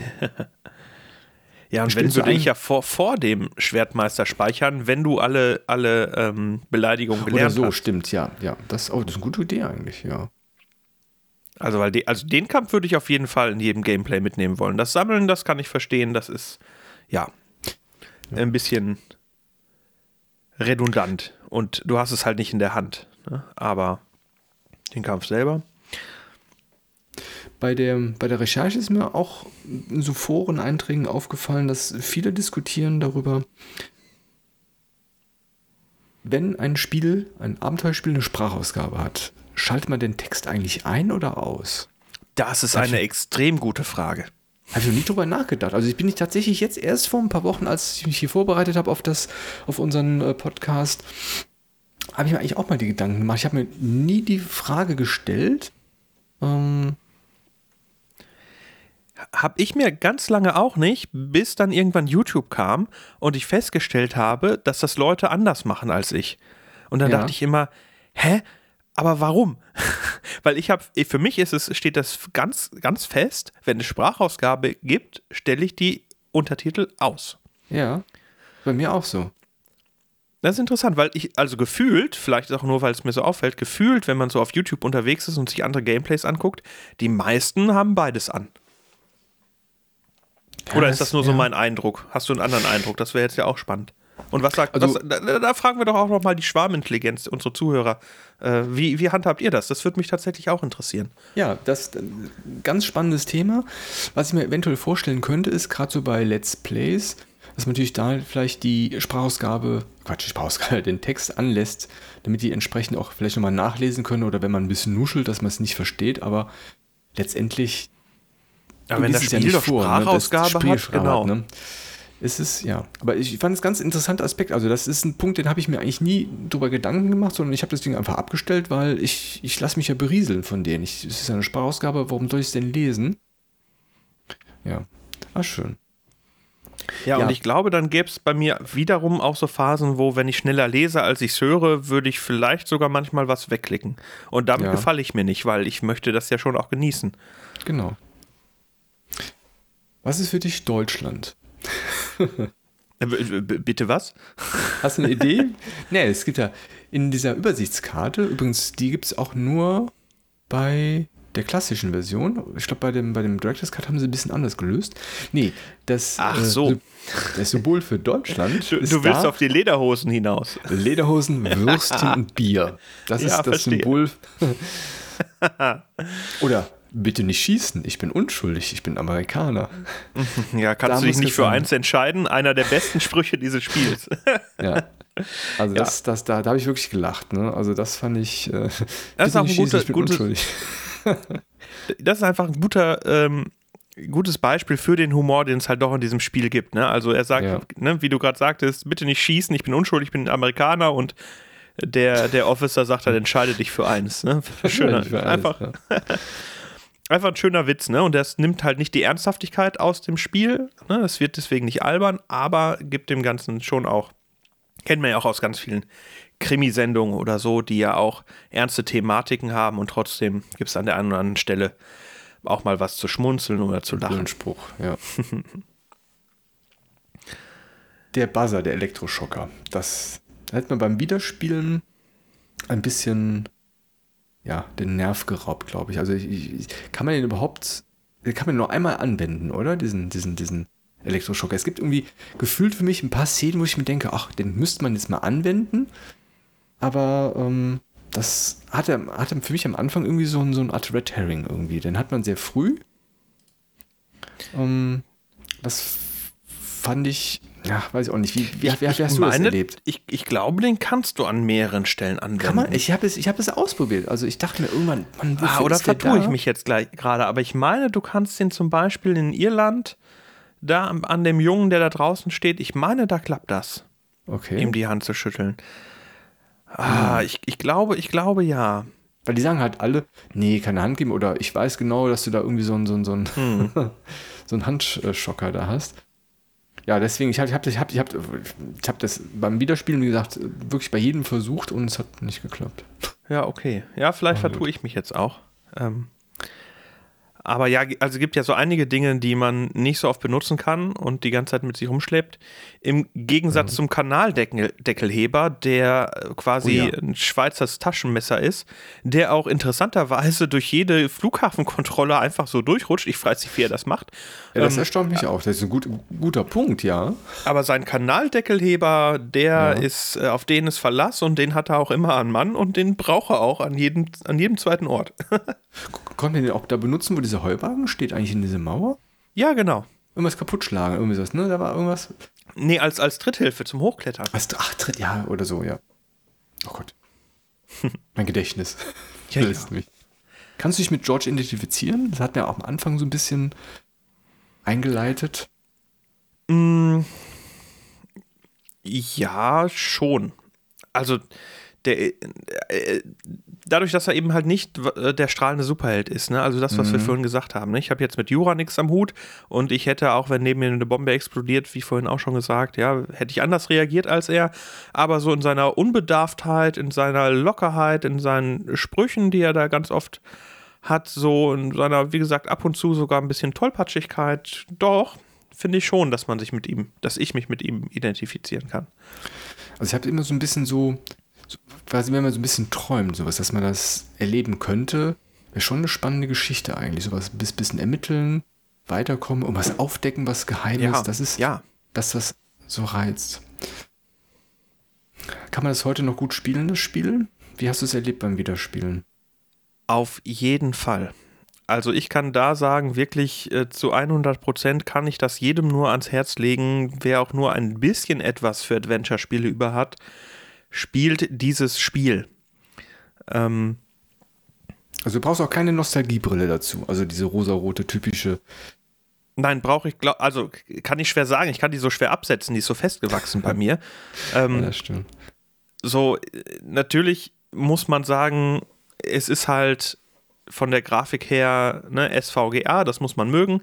Ich finde ähm, aber dennoch es wirklich, wirklich gut gealtert. Ne? Es ist auch, ich würde auch sagen, ein Stückchen mehr noch als Pixelart, dafür ist es schon zu hochauflösend. Es ist halt ein mhm. bisschen alt. So, das, das merkt man natürlich an der Grafik an, und an der einen oder anderen Stelle.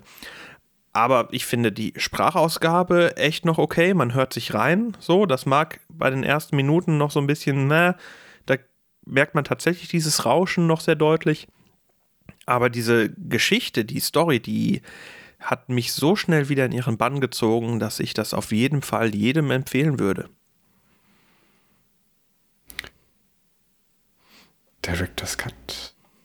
Ja, der Director's Cut, genau. Und spielt bitte das Original, spielt nicht den Director's Cut. Da. Viele. Ja? Hm? Ja, bitte. Viele sagen ja, Director's Cut vergleichen das mit Star Wars oder George Lucas. Also der Vergleich mag im ersten Moment ein bisschen wirr klingen oder hinken. Aber ich glaube, so die Community, die, was ich so gelesen habe, versuchen das auf diese Verschlimmbesserung mhm. durchzuführen. Also ich hatte tatsächlich den Director's Cut angefangen zu spielen und ich, ich fand es eigentlich ganz schön man beginnt ja mit der Nicole Collard, was zu ermitteln. Man wird anders an die Geschichte herangeführt, mit einer Vorgeschichte. Aber was einfach fehlt, ist dieser, dieser, ja, dieser wahnsinnige Start ins Spiel.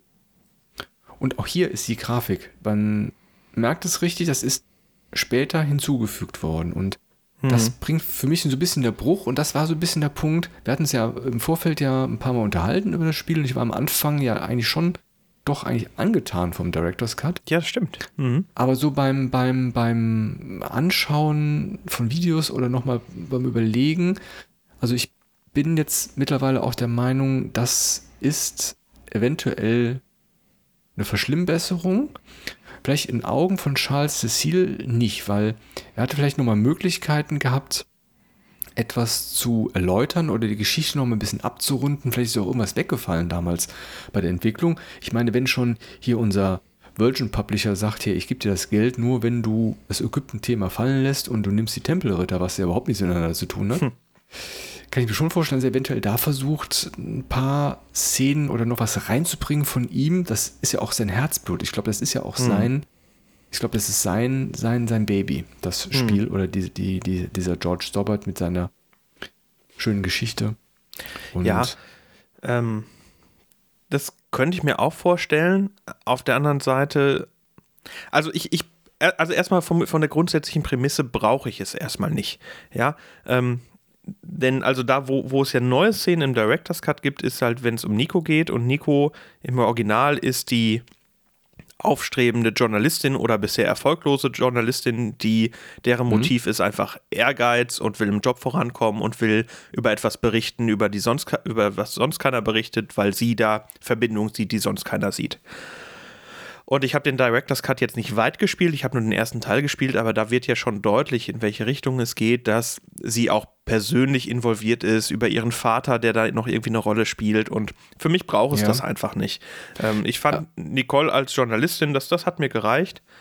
Ähm, da würde ich aber tatsächlich dir zustimmen und sagen, okay, wenn das jetzt die Vision von Cecil war, da nochmal einen Fokus drauf zu legen, ein paar lose Enden vielleicht zu erklären, alles in Ordnung. Könnte ich mich wunderbar mit anfreunden. Mein Problem ist aber ganz klar, also die Technik ist, ist eine Katastrophe. Ähm, man hat Cutscenes einfach geändert. Diese mhm. starke Anfangsszene, die, die, über die wir gesprochen haben, da wurden jetzt Dialoge mit eingeführt, dass, dass, da was erzählt wird, um das Ganze zu erklären, weil man denkt, die Bildsprache reicht nicht und man muss das mhm. dem Spieler erklären, wo ich denke, lass das. Äh, Brauche ich nicht, weg damit. Ähm, es gibt in den Dialogen so Porträts, die neu oh sind, oh ja, die aber Stimmt, überhaupt nicht, ja genau, die passen, also die sehen einfach scheiße aus, sagen wir es wie es ist. Ähm, oder ich schwäche es ein bisschen ab, sie passen halt nicht zum Originalstil. Und man weiß aus den alten Cutscenes, man weiß, wie George aussieht. Und dann wird da ein Porträt über die Dialoge gelegt, die überhaupt nicht so aussehen. Ähm, mhm. Ja, ne? also alles, was irgendwie neu ist, passt nicht mehr zum Alten. Ist Animationen, Bewegungsanimationen wurden rausgeschnitten. Ich frage mich, wie das passieren konnte. Mhm. Ja, also da, wo vorher ähm, zum Beispiel auf dem Zug habe ich, hab ich in einem Video gesehen, wo wir schon mal drüber gesprochen haben. Wenn George von einem Waggon zum nächsten springt, im Original springt er tatsächlich, ist animiert, kann man sehen. Hm? Im neuen geht er einfach weiter. Da wurde einfach eine, Cut, äh, eine Animation weggeschnitten. Und ich frage mich, warum? Hatte man die nicht mehr? Hat man die im Quellcode nicht mehr gefunden? Was soll sowas? Ja, das ist eine gute Frage. Also eine Überlegung wäre natürlich auch, dass vielleicht Charles Cecil auch auf die Kritik von den Spielern eingegangen ist, dass, dass Nicole eigentlich eher so eine, so eine sekundäre Rolle hat und vielleicht dadurch versucht hat, wie du eben auch schon sagtest, mit dem Vater, dass da nochmal einen Punkt reinzubringen, um die mehr ja, und wer Vordergrund hat, zu rücken. Wer hat kritisiert, dass es zu viele Animationen gibt? Ja, gut. Also, das, ne, äh, aber also, es braucht es auch nicht. Also, die Nicole hat eine, eine schöne Rolle. Gut, ist vielleicht ein bisschen sekundärer, aber Dafür gibt es ja noch den zweiten und dritten Teil und ja. ja. Und beim Gameplay haben sie auch Dinge eingefügt, wo ich denke, das, das ist doch nicht deren Ernst. Die haben da Wimmelbild-Spielrätsel eingebaut. Ja, das und stimmt. Nichts gegen Wimmelbildspiele. Kann super Spaß machen, kann super unterhalten. Aber doch nicht bei Baphomets Fluch, was so eine Ernsthaftigkeit, so eine, vor allen Dingen so eine Glaubhaftigkeit in der Welt hatte. Mhm. Ja, also es war halt alles irgendwie glaubhaft auch die Rätsel, ne, auch die schlechten Rätsel waren zumindest so, dass man sagt, ja, okay, der Welt nehme ich das aber ab. Und jetzt hat man irgendwelche komischen Schieberätsel vor einer Tür, die jeder mhm. dahergelaufene eigentlich lösen könnte, wenn er halt dran vorbeikommen wäre. Und du musst da so ein blödes Schieberätsel machen und nee, nee, das, passt nicht. Das ist, fängt ja schon in der ersten Szene ja an, wo die Nicole da an dem Hafen kommt und ich glaube, dieses, dieses Schloss da. Dieses ja, genau, und da hatte ich schon keine Lust mehr. Nee, ich auch nicht mehr. Also das, das, ja, wenn man den Director's Cut mal in die Ecke schiebt, die Nostalgie, die hat mich tatsächlich eingefangen. Also mich hat es das Wiederspielen nochmal gefesselt, sehr viel Spaß gemacht. Ich habe mich tatsächlich auch an damals erinnert. Also das Spiel hat mir wahnsinnig viel Spaß gemacht, es nochmal zu erleben und ja, mich auch ein Stück meine damalige Zeit zurückerinnert. Und ja, das ja. wäre so mein Fazit zum Spiel. Das geht mir auch so. Also ich hatte es lange, lange nicht mehr gespielt. Ich ja. war in den letzten zehn Jahren doch eher so bei immer, den immer gleichen LucasArts-Spielen hängen geblieben, wenn ich doch mal wieder was gespielt habe. Und ich bin sehr froh, dass wir gesagt haben, komm, das gucken wir uns jetzt hier nochmal für den Podcast an. Ich auch. Ähm, also denn ich bin wusste, wirklich sehr froh, ja. Ja, ich wusste zwar noch, dass es gut ist, aber ich hatte echt vergessen, wie gut das Spiel ist. Und wie gesagt, ich kann es jedem nur empfehlen, wenn ihr es noch nicht gespielt habt, spielt es und wenn ihr es schon mal gespielt habt, spielt es nochmal. Es lohnt sich. Ja. Ich glaube, es ist auch gar nicht so teuer bei GOG. Nee, diese alten Spiele sind ja alle nicht. Man kann es zur Not auch, wobei das kann ich glaube ich nicht empfehlen. Es gibt das jetzt halt auch auf iOS, aber ich glaube, da kann man dann nur den Director's Cut spielen. Von daher ah, okay. nee, holt es euch ja. lieber für den PC, weil da, wenn ihr euch da ja, den Director's ja. Cut holt, habt ihr immer auch die Original- Version gratis als DLC. mit drin. Bei Steam auch? Ja, bei Steam auch. Ah, okay.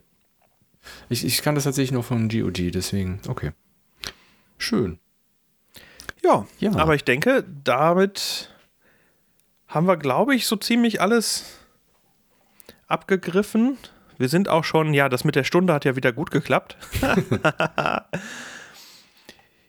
ja, und damit yes. kommt jetzt dann die zweite Folge unseres Podcastes Plausch und Klick, wie er jetzt heißt, zum Ende. Und ja, wie beim letzten Mal ähm, ist für uns ja nach wie vor auch beim zweiten Mal noch Neuland ein Stück weit. Ähm, wir sind also sehr, sehr dankbar, wenn ihr uns äh, Feedback zukommen lasst, auf welchem Weg auch immer.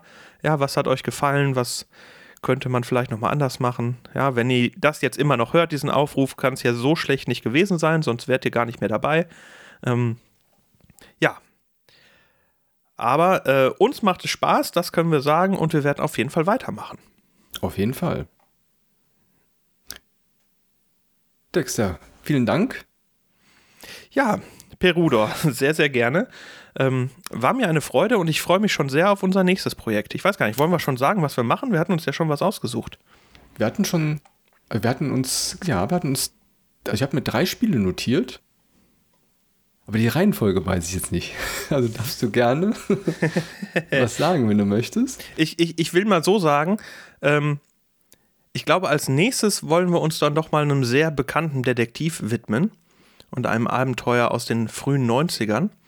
Was ich aber gerade noch mal in der Verpackung von Baphomets Fluch ähm, gefunden habe, ist eine Werbung. Von einer, äh, da ist eine Kuh drauf und da steht drauf, Marge gibt keine Milch, Marge gibt aufs Maul. Aha. Und ich lasse jetzt doch einfach mal die Zu Zuschauer raten, welche Werbung und was für eine Kuh könnte das wohl sein.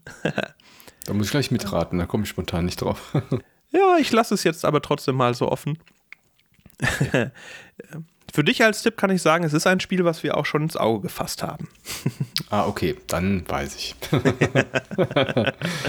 ich wusste gar nicht, ist, ist das vom gleichen, vom gleichen Publisher? Ja, ist ah, von okay. Virgin. Ah ja, okay, na gut. Ja, vielleicht schaffen wir es ja auch im zweiten Quartal dann den nächsten Podcast zu veröffentlichen. Ja, genau. Also grobe Daumenregel hatten wir uns vorgenommen, vielleicht es einmal im Quartal zu schaffen. Ja, genau. Vielleicht wird es auch nur zweimal im Jahr. Das muss man dann halt mal so sehen, wie es halt immer so passt. Aber Wie's so passt, grob genau, ja. zwei bis viermal pro Jahr wollen wir schon versuchen, ähm, hier unseren kleinen Buchclub für Adventure-Spiele, wenn man so will, am Laufen zu halten. Ähm, weil es für uns beiden natürlich auch klasse ist, endlich mal wieder auch so Spiele wieder zu spielen, wie jetzt in dem Fall Baphomets Fluch, wo man sagt, die finden wir gut oder vielleicht sogar welche, die noch fehlen in der Liste, so und hat nochmal einen Grund, es durchzuspielen und zusammen es zu besprechen. Das ähm, macht auf jeden Fall Spaß und das ja. wollen wir auf jeden Fall weitermachen. Ich glaube, ich hätte Baphomets Fluch 1 auch gar nicht so schnell mal wieder gespielt. Also hätte es das nicht vorgeschlagen, also hätten wir es hier nicht besprochen, glaube ich, hätte ich das auch eine längere Zeit nicht mehr ins Auge gefasst. Ja, ich, ich halt wie gesagt auch. Ne? Also ich habe das seit Jahren vor, mal irgendwann wieder Baphomet Fluch zu spielen, aber es fehlte halt so der letzte, ha, so der letzte Kick, um es dann wirklich zu tun. Und ich glaube, mit diesem kleinen Projekt, was wir jetzt hier starten, damit kommen wir, glaube ich, wieder dahin, mehr Adventure-Spiele zu spielen. Und das kann ja nur eine gute Sache sein. So ist es. Dann verabschieden wir uns. Vielen Dank fürs Zuhören und hoffentlich bis zum nächsten Mal. Jo, vielen Dank. Bis bald. Ciao. Ciao.